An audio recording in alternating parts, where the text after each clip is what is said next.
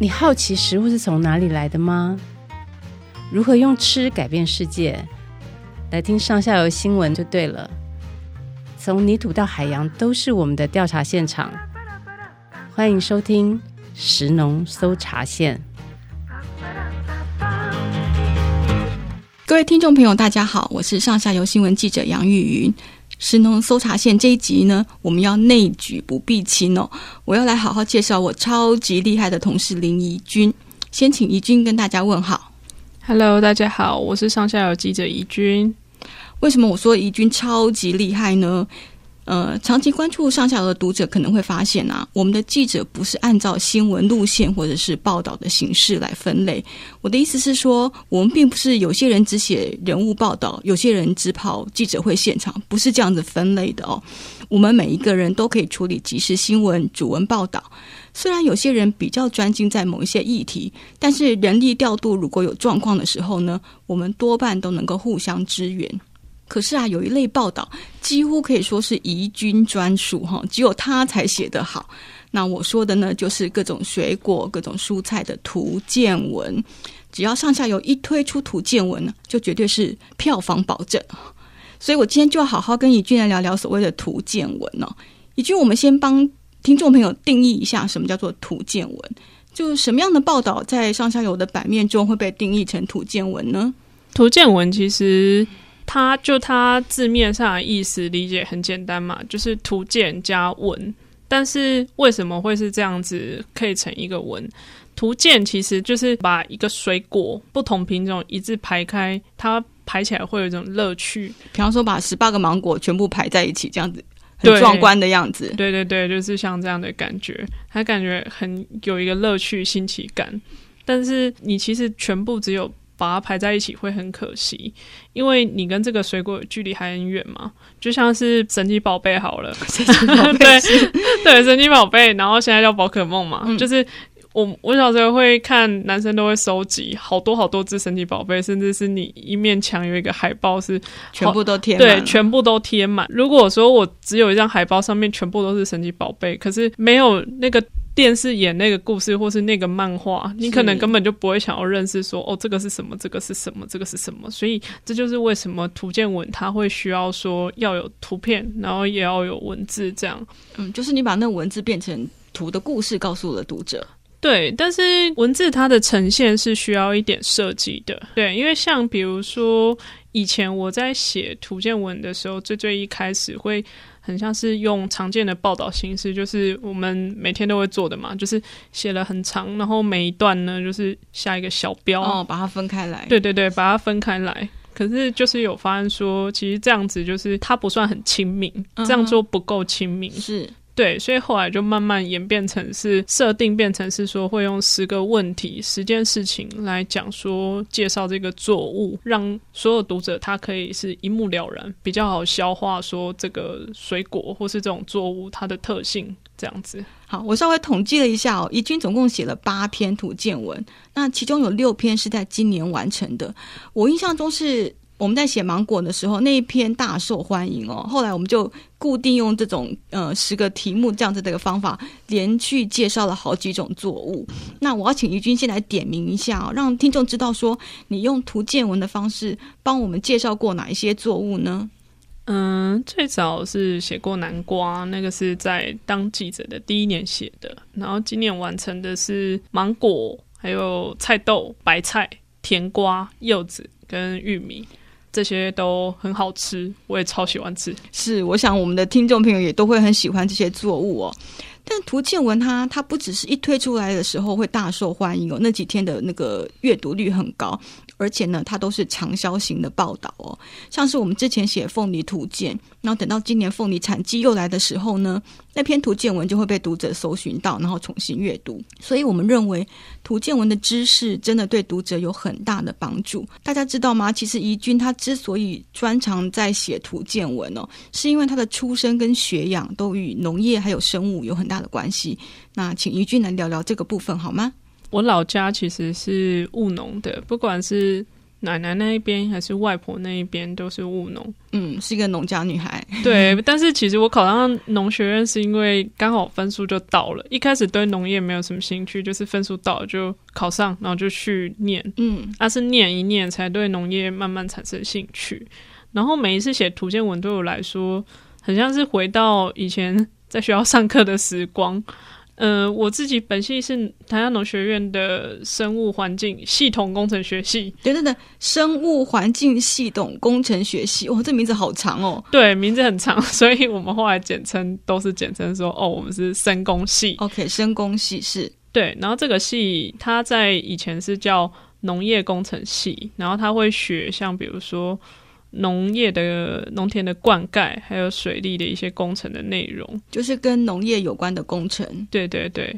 后来我又再去辅修农艺系。农艺系那农艺系的全名是什么？也是漏漏等吗？呃，没有，农艺系它的全名是农艺学系。啊啊，就这样子。好哦，原来是农艺学系。好。对，啊农艺系它的课程就是会有个别农艺作物的简介，像玉米，玉米算是以前上课的重点作物，是。对，他会把全世界的人怎么吃玉米，整个全部介绍一遍。你不用看我们每天桌上的那个玉米，我们每天吃的很开心。可是他其实在我上课的时候，那时候我印象很深刻，是我背的很痛苦，因为他的讲义可能就有几百页，光是一个玉米就有几百页的讲义。然后他会一路介绍，比如说全世界有什么品种的玉米啊，比如说玉米，它用用途区分有哪几类是，然后玉米，比如说玉米那个颗粒的形状，它是马齿形的还是硬的？还是软的，然后有哪几类？还按加工有哪几类？对，你你说的让我觉得我们对玉米好陌生，我从来没有用这些角度去看过玉米。是，对，还不止介绍玉米它本人，然后就是连玉米的祖宗十八代，比如说它是从大除草演变来的，它祖宗长什么样的，它怎么会变现在这样？然后还有玉米它的部位有哪一些？从它的根。到它的茎，到它的叶，到它的花，全部都要讲一次。是是，对。然后包含怎么吃啊，其实这些老师都会介绍。对，那我知道你们除了念书之外还有实习，你们是真的要夏天种东西，对不对？对，是真的要夏天种东西。像玉米的话，我那一年、嗯、我印象中我种了三种，还要跟高粱一起种，然后种下去之后，你到田里面就是每两个礼拜你要量一次这个玉米它长得多高。嗯，量高度。对，然后还要在每片叶子后面就是用麦克笔去写它是第几片，它是种下去之后长出来的第几片叶子。对对对对对对对，就是要记录它的生长过程变化。认真一点的人还会就是在记录的过程中还会写说哦，它的天气是热还是冷。有没有下雨？这样子去确认说它的生长的速度有没有变化？这样子是是是，对。然后玉米长出来之后，我们要去拍照，然后就你就要去比对说哦，玉米粒的颜色，然后叶子的颜色，然后甚至是你要数一千颗玉米，我们叫那个叫千粒重，就是一千颗玉米称集起来，然后去称重，看说多重，千粒重，对，对对，看有多重，不同品种还要比较这样。然后甚至是有的作物的话，还会有料理大会哦，大家可以一起来煮玉米吃。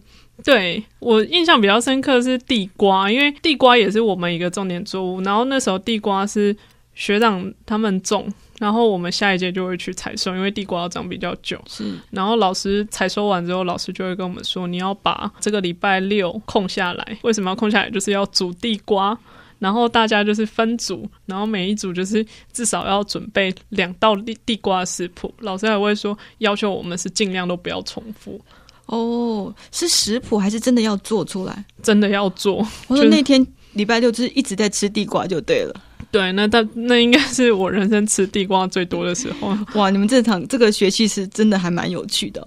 那刚怡君这样说，我才知道说你跟玉米交情这么好，所以可以把玉米写得很精彩。可是，难道你对所有的作物都这么熟悉，都学习过吗？嗯，这就没有。就像玉米，我是有学过，但是像比如说我写的白菜、芒果跟柚子这些，就不是。我就没有学过，但是我没有学过，我还是要想办法去找资料。那这种时候，我就会去找，嗯、呃，园艺系的。同学啊，或是学弟妹去挖上课的资料，然后呢，去跟他们要了要到了一些上课的讲义。我有了一些基本的入门之后，我看完，我会自己再去找书，或是找一些论文来看。一次看个五篇十篇，慢慢的消化跟归纳这样子。可是怡君，你这样说，我觉得听众还是没办法知道图鉴文到底是怎么写的耶。这样子好不好？我们来举一个例子。嗯，你刚刚已经说过玉米，那我们来谈谈同样也是这个季节的作物柚子好了。我们来举柚子为例哦。那当你接到一个任务说要你写柚子图鉴的时候，你会怎么开始呢？嗯，其实像柚子的话。做法其实没有什么特别，就是查资料。只是你真的查资料这件事情，你要做的很确实。比如说，你打开网络，然后你输入柚子，然后你要看它跑出什么内容。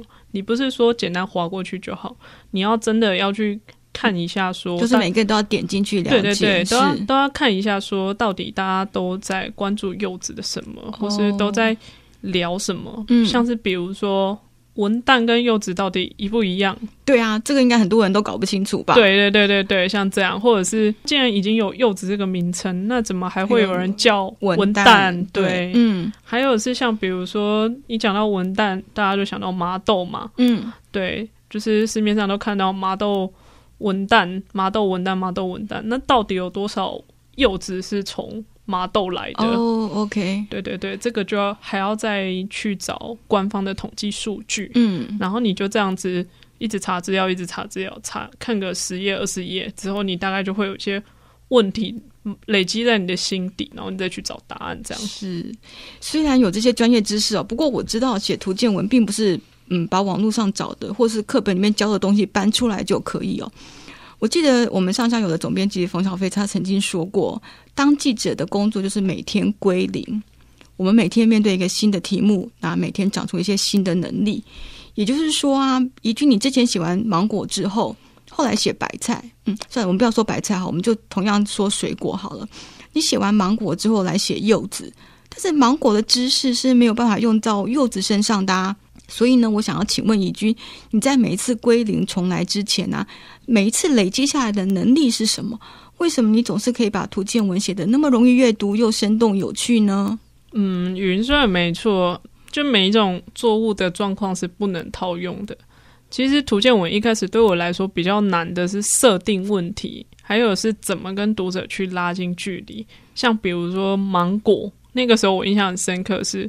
我觉得每年修剪芒果枝条的技术非常酷，很值得告诉大家。但这个可能只有，没有 我们没有想知道芒果要怎么样修枝条，我们只想知道芒果好不好吃，怎么挑好吃的芒果吧。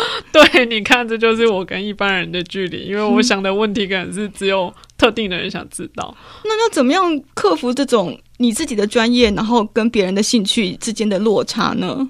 我我自己后来觉得说，练习的是要练习厚脸皮这件事啊，厚脸皮，对，这怎么说？怎么说厚脸皮呢？因为我自己不知道，或是我自己跟读者的距离很遥远，那我就要努力设法去知道。那这个时候，我比如说问旁边的同事，问亲朋好友，这个是一定可以的，但是。是要再更 deep 知道说一般大众在想什么，所以这种时候走入菜市场哦，现场去做试调，对对对，或是去买菜的时候，你就是要听一下大家都在聊什么，就是比如说，哎，这个瓜一样，这个瓜明明就比较大，为什么他不挑，他要挑另外一颗？嗯，他的原因是什么？他考虑的是什么？那这种时候你就是。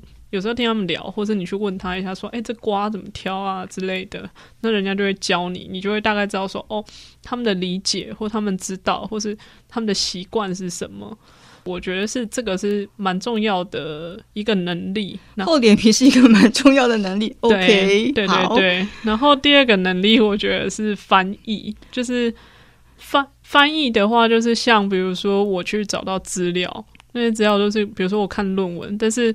一般人他会想看的是图鉴文，他不是看论文，因为论文都是他有他的专业度，没错，对，但不是每个人都是农学人，所以你要练习的就是把这些比较专业的内容，你找到的答案，把它翻译成是大家可以看得懂的东西。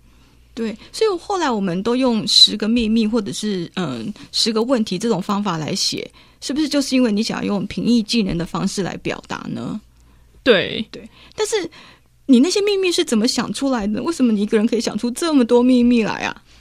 嗯。一定不是只有我一个人想到的，我一个人人就只有一个脑袋，所以 一定要跟旁边的同事啊，或是亲朋好友去收集，然后甚至是你发现说，有时候跟婆妈聊天聊到一些她没办法回答的，这个可能就会是一个秘密，对，可能就会是菜市场流传的一个传说，或是 无解之谜，这个就很值得。来去问这样子，哦，所以你把这样的题目写出来，大家就会觉得，哎，对这个事情我也想知道，这样子。对对对对对，就是这样，越好玩的，越有趣的，然后你就是把它留下来，这样子。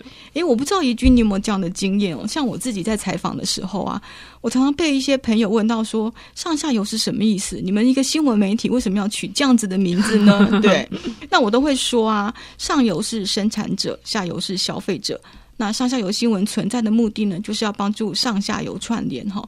我们要让生产者跟消费者更靠近彼此，我们让消费者每天多认识一点农业，然后也让农村的生产者知道都市的需求。所以从这个角度来看，诶，图鉴文好像刚好就符合了这样子的目的耶。怡君你自己觉得呢？你写图鉴文收到过什么样的回馈，让你觉得说，诶，上下游的确有靠这个图鉴文去拉近上游跟下游的距离呢？嗯，我觉得有，像在农夫或是消费者，还有甚至是中间的，我有收到过回馈。嗯，是什么样的回馈？我我先讲农夫好了。其实农夫他每天在种，他对他的田或是他对他的作物很了解，但是他可能比如说他这辈子种爱文芒果，他就一直都是种爱文芒果，他可能。不见得那么了解说其他的品种，嗯，对对对，或者是他有一些问题，就是消费者跟农夫其实是有点有点距离的，他有些问题他不知道怎么跟消费者解释，然后有的图鉴农夫他很喜欢，他就可以当做他的大抄。OK，这大抄是什么意思？就是像比如说之前有柚子农，他看到图鉴之后，他就把整篇新闻置顶在他自己的。农场的粉丝专业上，然后发文就说：“ oh, oh. 各位消费者，如果你们这篇看完。”还有问题再来问啊！有问题的话，先看这一篇哦，就是等于把我们的图鉴当做他的解答就对了。对，因为农夫就会觉得说，这些问题已经把消费者基本的问题，对基本的问题都已经问解答了，uh. 所以他可以有这一篇，他就可以不用再花那么多时间，就可以省事。对对对对对，然后或者是还有那种种凤梨的，他看到芒果的图鉴，他会给他一点点好奇，然后种凤梨就会打过来。问我说：“为什么凤梨是金钻这个独大啊？为什么芒果芒果是这么多百花齐放？这样他就会打电话来问我，我就会跟他解释。这样，所以你还要当农民的小老师就对了。对，然后有一些通路或是采贩，他们也有看过图鉴。我有看过说一个卖菜的，是他原本其实他卖了二十几年，但是他对白菜并没有那么了解。他他看完还特别发问说：‘哦。’我从来都不知道，原来青江菜它就是小白菜家族的一个，对对对对对对。然后他就可以把这件事情介绍给他的客人，或者是营养师啊，或是食农教育的老师啊，觉得说哦，这种图鉴文很好玩，它可以制作成教材来跟学生讲解。消费者这边我收到最多的回馈是长知识，嗯，他们觉得看了图鉴之后长了长了很多知识。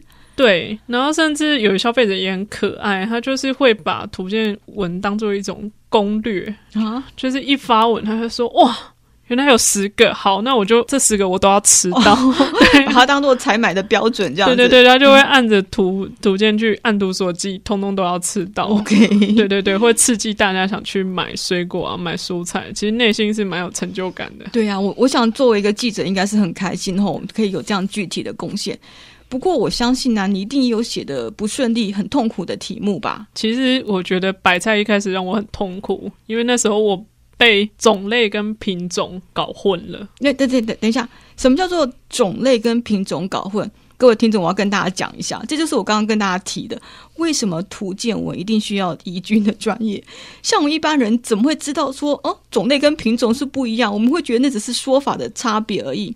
来，麻烦怡君讲清楚哈，种类是什么？品种又是什么？可以简单的帮我们解说一下吗？我们先不讲农作物好了，品种跟种类，我们拿宠物猫咪来说。猫咪，嘿，对对对，大家都养猫嘛。那比如说猫咪，它有没很多长得不一样的。那比如说长毛的。短毛的、三花的、斑纹的这种，有点像是一个种类。但是你其实回去看生物上的学名，它不会有一个特别的品种，就叫长毛猫或是什么东西。但是你如果去查品种，它会出现的是波斯猫、折耳猫，这个就会是品种，品种哦。所以就是长毛猫、短毛猫是种类，但是波斯猫、折耳猫就是品种。对，就是它会特定的，就是指说哦，可能要那个血统、那个长相、那个特性的，才能叫做波斯猫或者是折耳猫这样子。那那应用在白菜上面，为什么这两个你你会搞混？是什么意思呢？我那个时候哦，真的是陷入迷魂阵。就是小白菜家族里面有一个大的种类叫土白菜，土白菜底下它有很多很多的品种。在问问题的时候。我还没有搞清楚说种类跟品种的差别，结果我打电话去，老师有点是交错的回答，所以他就会可能讲了十几分钟，就突然四十个品种飘过去，什么东京小白菜啊，什么呃大阪小白菜，还有什么各式各样的小白菜，你就是满天都是白菜对，对对，各式各样的。然后我那个时候就记到昏头，我想说哇，这么多白菜，我只想说哇。这个图可能是做不完了，嗯、是啊，对对对对对，我一直到了后面去借讲义，看了资料，我才搞清楚，土白菜就是小白菜的底下的一个分类，但是东京小白菜是土白菜底下的一个品种，这样子，这算是我觉得我印象最深刻的障碍。然后另外是芒果，它算是做的很顺利。芒果我记得那个时候我大概花了一天问完，然后隔天就做出来。但是那不代表每一个都很快，有的时候是找不到照片，嗯，然后有的是比如说官方的资料会彼此有不太一样的地方，其实你会看得蛮头痛，你会不知道说哦，那我到底该看哪一个，或是你原本想说有点有很有趣的题目。但是答案看起来却是非常的无聊哦，也有这种状况。对，也是有这种状况。这时候你就要再去找看有没有其他题目的那种可能性，这样子。对，然后里面我觉得写的过程也是蛮煎熬，就是删删改改的一个过程。因为其实资料官方的资料它都是会有一个标准的说法。但是你不可能照着这些去照抄，所以、嗯、当然对，所以你就要想办法换一个意思，但是你又不能太偏离原意，所以。我觉得每一题就是他在写的时候花最多时间，就是一直要重新排列组合、排列组合、排列组合，然后去校对。了解。诶，我们回头来聊一下好不好？一君，你你学的虽然是农业是生物哦，可是因为你过去完全没有当记者的经验，然后也没有做过文字的工作。我听说你刚来上下游的时候，完全不知道新闻要怎么写哦，纯粹是一腔热血哦。靠着热情想要来当农业记者哦，你大概摸索了多久才比较知道新闻是怎么样书写？那现在觉得写农业新闻是一种乐趣吗？嗯，我其实我觉得写新闻的乐趣一直以来，从第一天到现在，我每天都还是觉得很有趣，因为都会问到自己不知道的事情。我相信、就是、你自己也会有一些知识的收获，就对了。对，我相信你也是。是。然后，不过写新闻的方式，我我觉得我到现在还在摸索，我还不像你或者是小飞或是嘉善这样文字这么精彩。我自己觉得我还有一段距离啦。现在文字看起来算是平易近人吧，就是可以懂吧，就是易读性很高，对，算是好读。嗯，但我一开始在写新闻，真的是在为难同事，就是编辑会比较辛苦。没错，就是。像科普类型的，以前在写的时候，一开始小飞有一次还问我说：“你是在写新闻还是在写论文啊？” 我 我懂那个意思，就是你写的太专业、太太太艰难了。对，就是我在写，在从事新闻工作的过程，我慢慢发现说，我自己的困扰跟同业的困扰其实不太一样。就是比如说一场记者会下来，大家会去追问研究员说：“哦，那个内容是怎么样？或者刚刚那个专有名词是什么意思？”我的困扰是我听得懂，但我不知道大家哪里会不懂，或是会想特别知道什么事情。哦，我我懂你的意思，就是说，当同业不懂的时候，其实就是读者不懂。你希望可以弄清楚大家的落差在哪里，这样子会方便你的写作。是对，但是那就会变成是我很困扰，因为其他同业就会是读者不懂，那可能就会是重点。对，但对我来说，因为你都懂，所以你不知道我们不懂什么。对，要怎么样才会是好看，或是大家会想看什么？嗯、了解这种状况，就是大概持续了好几个月，慢慢是我很谢谢我同事没有放弃我。同 同事的回馈啊，或是编辑的修正，或者是读者的反应，我才知道哦，原来原来大家想知道的是这样，是对。然后后面就是因为大家刚刚前面有说到嘛，我平常会去农夫市集或是菜市场买菜，那其实，在跟人家搭话的过程，我也是慢慢在。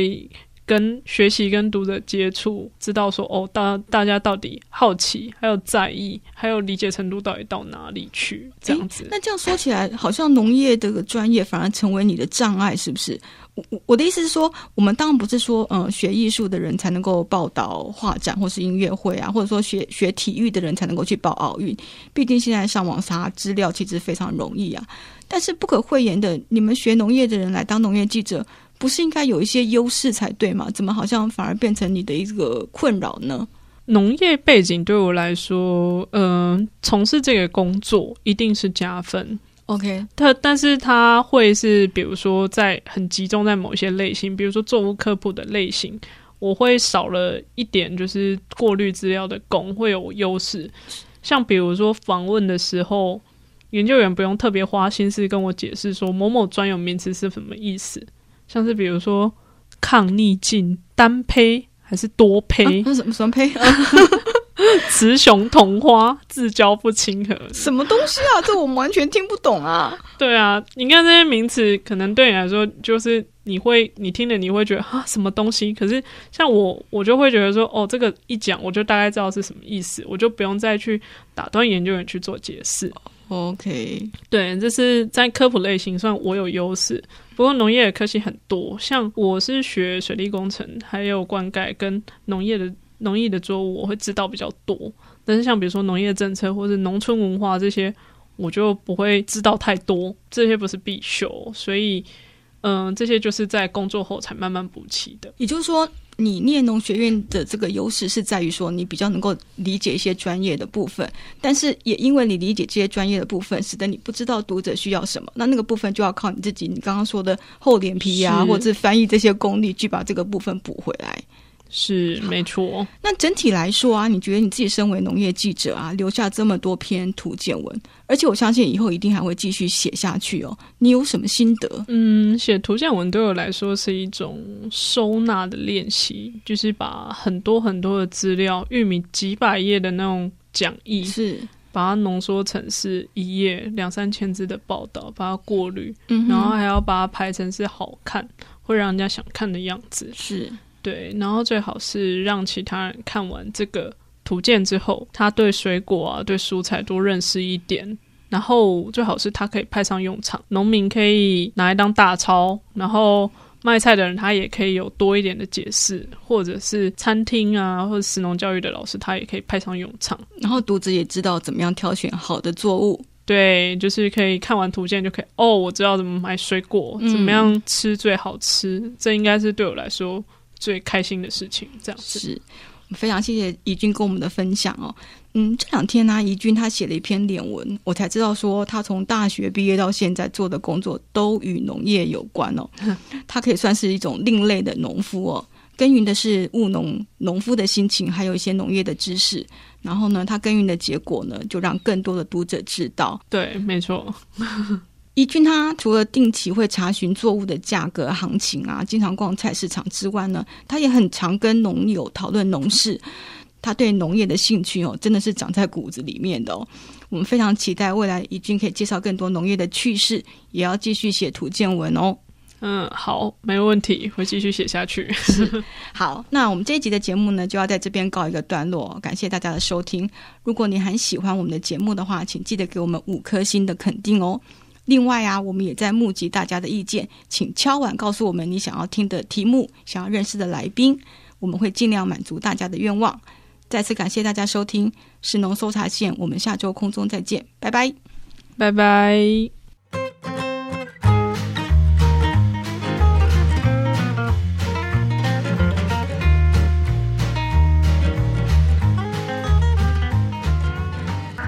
以上内容是由上下游新闻团队制作我们是一个线上媒体特别针对农业食物跟环境制作每日新闻与深度的调查报道。欢迎大家上网搜寻上下游新闻市集。